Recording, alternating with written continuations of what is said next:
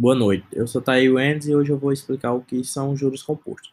Juros compostos são aqueles que nos quais os juros do mês são incorporados ao capital, com uma taxa. Ou seja, o valor cresce muito mais rápido do que com um juro simples.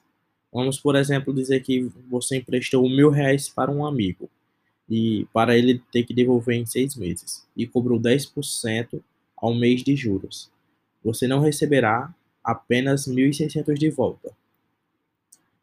E sim, vamos dizer que no primeiro mês o seu dinheiro aplicado será de 1.100, com o primeiro rendimento. No segundo mês, os 10% vão incidir sobre o valor de 1.100 e assim por diante, até o final do, dos meses. Outro exemplo, outro exemplo também é a fatura do cartão de crédito, que você, vamos dizer, uma fatura que você não conseguiu pagar, por exemplo, naqueles meses. Você consegue ver que teve um aumento é, de um mês para o outro.